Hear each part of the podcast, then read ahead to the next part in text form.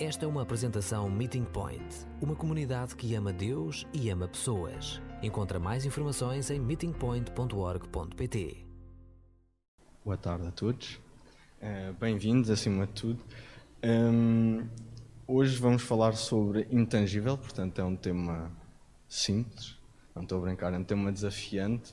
Um, foi desafiante para mim, espero que também seja desafiante para vocês, portanto, no fundo, que seja desafiante para todos nós, um, não só hoje, uh, durante o resto da semana, e que possa também um,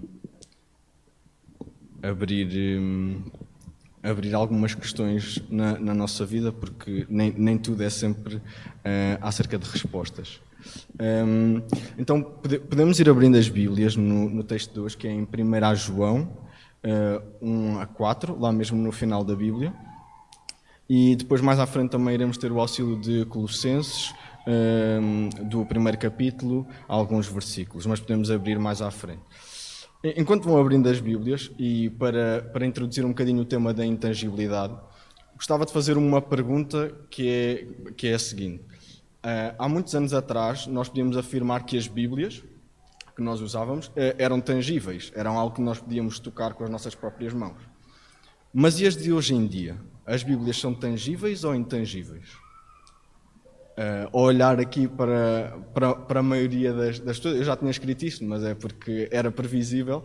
Um, ehm, a maioria das pessoas está a ler o texto bíblico num formato intangível. Uh, o, o, tangível, nos casos em que estamos a ler a Bíblia na aplicação, é o telemóvel, o dispositivo eletrónico em si. A aplicação não é tangível. Nós tocamos no ecrã, tocamos no telemóvel, nas teclas, mas não tocamos no texto propriamente em si. E a questão é: isso torna o texto menos real? Torna o texto menos relevante? Torna o texto menos verdadeiro, menos útil? Não, claro que não. Porquê? Porque a intangibilidade é uma questão de forma, não de relevância. O conteúdo não está em questão. Além disso, e a título mais de curiosidade, uh, o que podemos ver é que o tangível, muitas vezes o que faz é permitir também acedermos ao intangível. Não digo que o, o tangível é que dá valor ao, ao, intangível, mas que nos permite ter acesso, dá-nos a possibilidade de usufruir, desfrutar de um conteúdo que até então não nos estava acessível por causa da sua forma. Mas então, o que é, que é o tangível? De acordo com o Pribram, portanto, o, o dicionário uh, online, um, no sentido literal, tangível quer dizer algo que é tocável, que pode ser tocado, uh, que tem corpo e que está ao alcance da mão. No sentido figurado, já falamos uh, de outra coisa, que é algo que pode ser entendido, percebido. Portanto, temos aqui dois sentidos um, um pouco distintos. Ainda antes de lermos a passagem de hoje, uh, vamos falar um bocadinho destas duas vertentes da tangibilidade. Portanto, no sentido figurado, algo que pode ser compreendido, ou no sentido literal, algo que é tocável. Uh, mas antes vamos falar um pouco daquilo, das razões que, nos, que levaram João, portanto, que é o, o autor desta, hum, desta carta, a escrevê-la. Então, na altura havia influência de algumas pessoas, bastante grande, e até dentro das igrejas, eh, que não acreditavam que Jesus fosse o Messias, que Jesus fosse o Filho de Deus, efetivamente, e muito menos que ele tinha sido feito homem, não é? Que Deus tinha sido feito homem eh, para nos salvar. Para eles, e na altura, eh, e hoje em dia designamos de gnósticos, o espírito, ou seja, algo que é intangível, que não podemos tocar, e a matéria, que é algo que nós podemos tocar, é, eram mutuamente exclusivos. Portanto, uma coisa invalidava a outra. Não havia a hipótese de algo ser espírito e simultaneamente matéria. Então, na mente deles, Deus, que é espírito, nunca se poderia tornar homem, matéria. Isso deixa-nos algumas questões em cima da mesa. Então, o espírito e a matéria não podem coabitar? Qual é que é a importância de Deus se fazer homem, então? Visto que a sua existência não está em causa, como nós vimos, o intangível continua a ser verdadeiro, real, então porquê é que Deus se torna, através de Jesus, tangível? A verdade é que, no sentido corpóreo, só Jesus é que é tangível. Mas no sentido figurado, no sentido de compreensível, é o próprio Jesus que expande a tangibilidade ao resto da Trindade. Então vamos ler o texto para compreendermos um pouco melhor as implicações disto na nossa vida, no nosso dia a dia, eh, na nossa relação connosco com os outros e com Deus. Então, o texto de João, 1 João 1, 1 a 4. Escrevemos acerca daquele que é a palavra da vida, que já existia no princípio de tudo. Nós, que o ouvimos e vimos com os nossos próprios olhos, também o contemplamos e lhe tocamos com as nossas mãos. A vida deu-se a conhecer e nós vimos-la. Falamos dela e vos-la anunciamos. É a vida eterna que estava com o Pai e que nos apareceu. O que nós vimos e ouvimos, vos anunciamos agora, para que estejam também unidos a nós. Na verdade, a nossa comunhão é com o Pai e com o seu Filho Jesus Cristo. Escrevemos isto para que a vossa alegria seja perfeita. João começa então com esta frase: Escrevemos acerca daquele que é a palavra da vida, que já existia no princípio de tudo. A figura central deste texto e desta carta é Jesus. E João procura transmitir aos seus leitores uma visão plena de Jesus, humano e divino, tangível e intangível. As duas principais questões têm o mesmo foco. Pode Deus ser tangível? Pode Jesus ser intangível? Para atestar a divindade de Jesus e a humanidade de Deus, João começa por definir algo que é muito importante, que é Jesus e Deus são um só. Pois, se só Deus existia no início de tudo, e o próprio Jesus também existia nesse momento, então Jesus e Deus são um só. João começa por falar de Jesus como sendo a palavra da vida, que foi algo também falado um, a semana passada, aquele através do qual tudo ganha vida e tudo ganha significado. Podemos dizer o ponto de partida da eternidade, se é que esse ponto no espaço temporal infinito existe. O que acontece é que através de Jesus, Deus entra de forma pessoal no nosso mundo. Ele já lá estava desde o início. Então, agora sim, em Colossenses, um, no capítulo 1, o versículo 14 a 18, eu, eu passo a ler. O Filho alcançou-nos a redenção e o perdão dos nossos pecados. Ele é a imagem do Deus invisível, nascido do Pai antes da criação do mundo. Foi por ele que Deus criou tudo o que existe no céu e na terra, o que se vê e o que não se vê, as forças espirituais, os domínios, as autoridades e os poderes. Foi por ele e para ele que Deus criou tudo. Já existia antes de tudo e é ele que dá consistência a tudo o que existe. Ele é a cabeça do corpo, que é a igreja, ele é a origem, é o primeiro dos ressuscitados, de modo que tem o primeiro lugar em tudo. Aqui podemos ver claramente que não só Jesus já existia no princípio de tudo, que ele é a imagem do Deus invisível, que tudo o que foi criado foi por ele e para ele, como também podemos vislumbrar o seu papel fundamental na nossa redenção. Sem sequer falarmos do que Jesus fez no seu tempo aqui na Terra, de facto, a nossa relação com Jesus já estava intimamente com Deus já estava intimamente ligada a Jesus. Porque Jesus, então, é a imagem visível de Deus.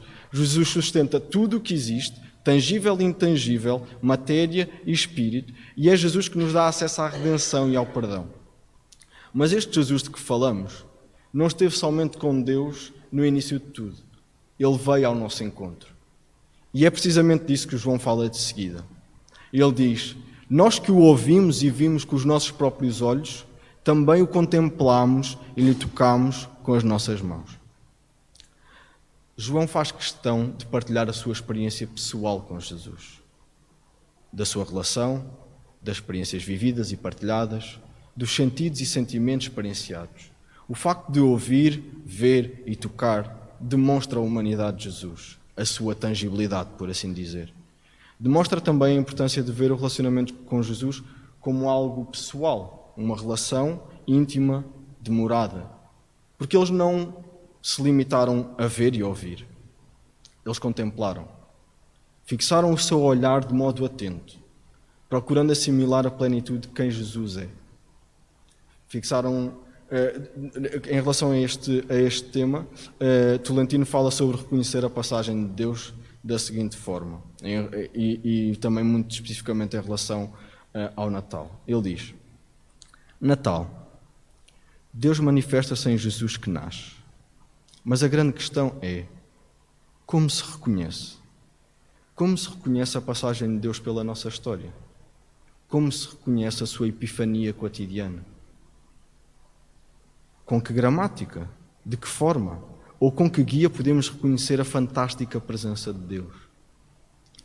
Porque Ele está. É isso que o Natal celebra. Ele está. Ele fez-se vizinho da nossa carne. A nós é que nos falta a capacidade de reconhecê-lo. Jesus manifestou-se e manifesta-se. Mas a questão é: será que o conseguimos reconhecer? Olhamos com atenção e cuidado para Ele? Tiramos tempo, demoramos nas nossas conversas com Ele, nas nossas conversas com os outros? Tiramos tempo para contemplar? No mundo que parece exigir uma velocidade, uma velocidade estonteante, sôfrega, é contracorrente nós pararmos. Há sempre qualquer coisa a pedir a nossa atenção. Há sempre outra coisa, a próxima coisa. E além disso, quando João fala sobre este episódio, ele afirma que tocaram em Jesus com as suas mãos. E é utilizada a mesma expressão que Jesus usa quando diz aos discípulos para tocarem nas suas feridas. Não é apenas testemunhar a tangibilidade de Jesus, mas é também testemunhar a sua intangibilidade. Porque eles tocaram no Jesus ressurreto, eles experimentaram a ressurreição, a sua divindade. E não se limitaram a experienciar, mas também a partilhar a experiência que tiveram com Jesus. E João faz questão de frisar isso logo de seguida. Ele diz então: A vida deu-se a conhecer e nós vimos-la. Falamos dela e vos-la anunciamos. É a vida eterna que estava com o Pai e que nos apareceu. Jesus não veio somente, ele deu-se a conhecer e a conhecer o Pai.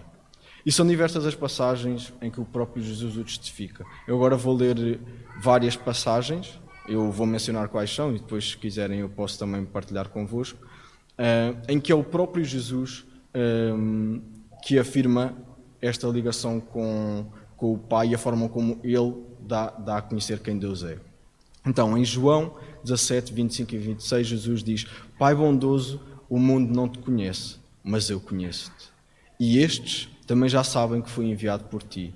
Eu dei-lhes a conhecer quem tu és e vou continuar a fazê-lo, para que eles te amem como tu me amas e o meu amor esteja neles. Em João 1,18, nunca ninguém viu Deus, só o Deus único que está no seio do Pai o deu a conhecer. João 8,19, perguntaram-lhe Onde está o teu pai? Vocês não me conhecem a mim nem ao meu pai. Se me conhecessem, também conheceriam o pai, respondeu-lhe Jesus. João 10:30 Eu e o pai somos um só. João 12, 40, versículo 44 a 45. Jesus declarou ainda em voz alta: Quem acredita em mim, não acredita em mim, mas naquele que me enviou. E quem me vê a mim, vê aquele que me enviou. João 13, 19 e 20. Desde já vos digo estas coisas antes que elas aconteçam, para que quando acontecerem, acreditem que eu sou aquele que sou. Fiquem a saber que se alguém receber aquele que eu enviar, recebe-me a mim, e quem me receber, recebe também aquele que me enviou. Eu sou o cam... em João 14, 6 a 11, eu sou o caminho, a verdade e a vida. Ninguém pode chegar ao Pai sem ser por mim, e já que me conhecem, ficam a conhecer também o Pai. E desde agora ficam a conhecê-lo, porque o viram. E Filipe pergunta-lhe: Senhor, mostra-nos o Pai, e isso nos basta. E Jesus responde: Filipe, há tanto tempo que vivo convosco e ainda não me conheces. Aquele que me viu, viu também o Pai. Como é que tu me pedes, mostra-nos o Pai? Não acreditas que eu estou no Pai e o Pai está em mim? As palavras que vos digo, não as digo por mim. O Pai que está em mim é quem realiza as suas obras acreditem que eu estou no Pai e o Pai está, está comigo. E por último, João 15, 23, Jesus explicou-lhe: Quem me tem amor vive segundo aquilo que eu digo, e o meu Pai também o há de amar, e iremos ambos viver nele. Portanto, outra vez, Jesus não veio simplesmente, não se deu simplesmente a conhecer, Além disso, ele afirma categoricamente que ele habita em nós. Novamente, e ainda que de forma distinta, é o Espírito a habitar na matéria. Deus e Jesus a fazer morada no nosso ser.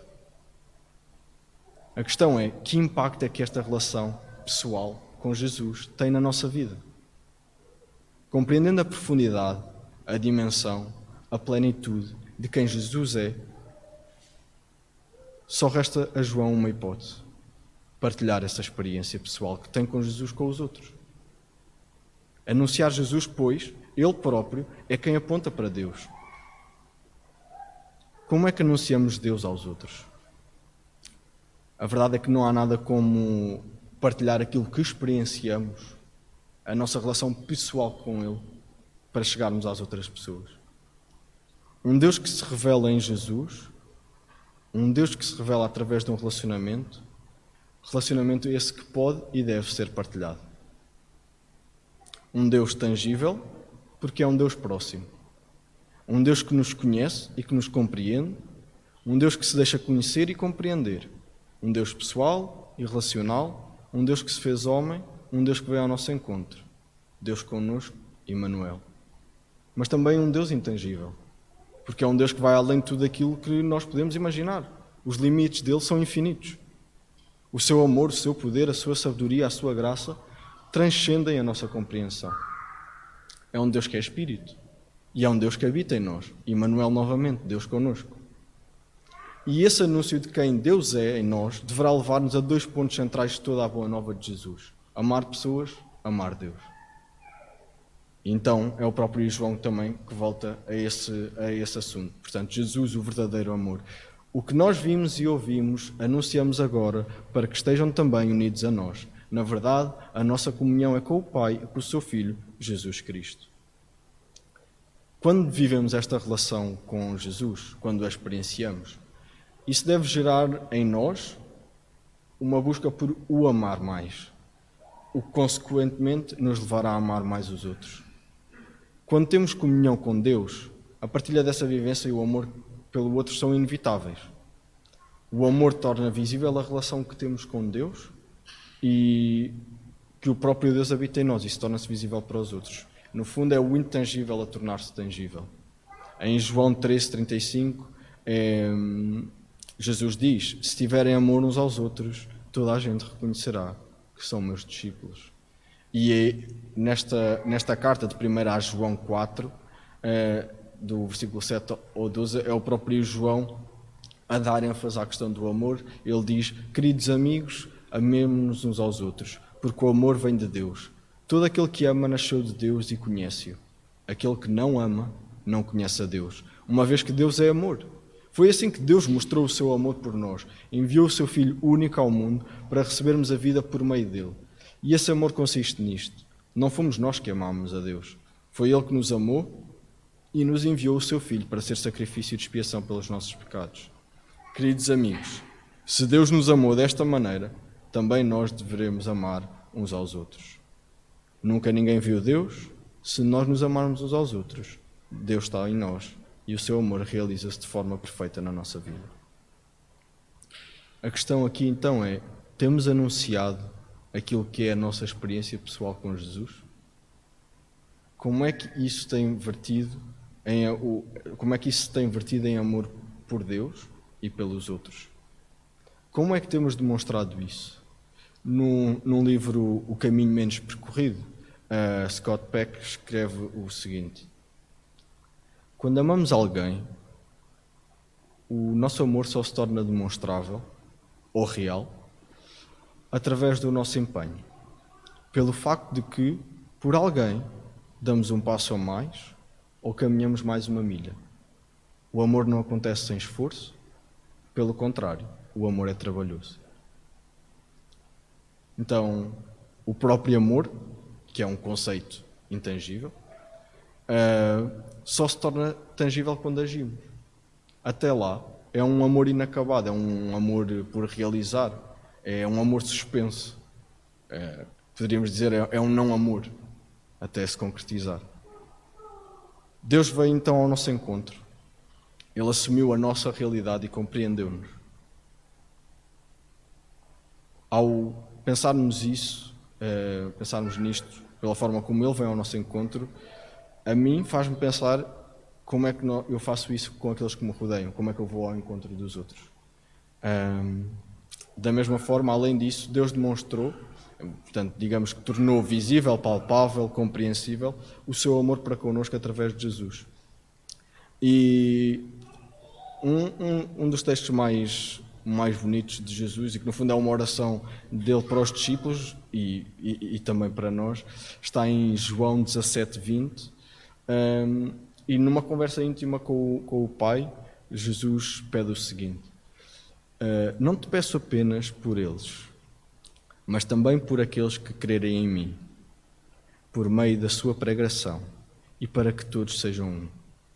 Pai, que eles estejam tão unidos a nós como tu estás a mim e eu a ti.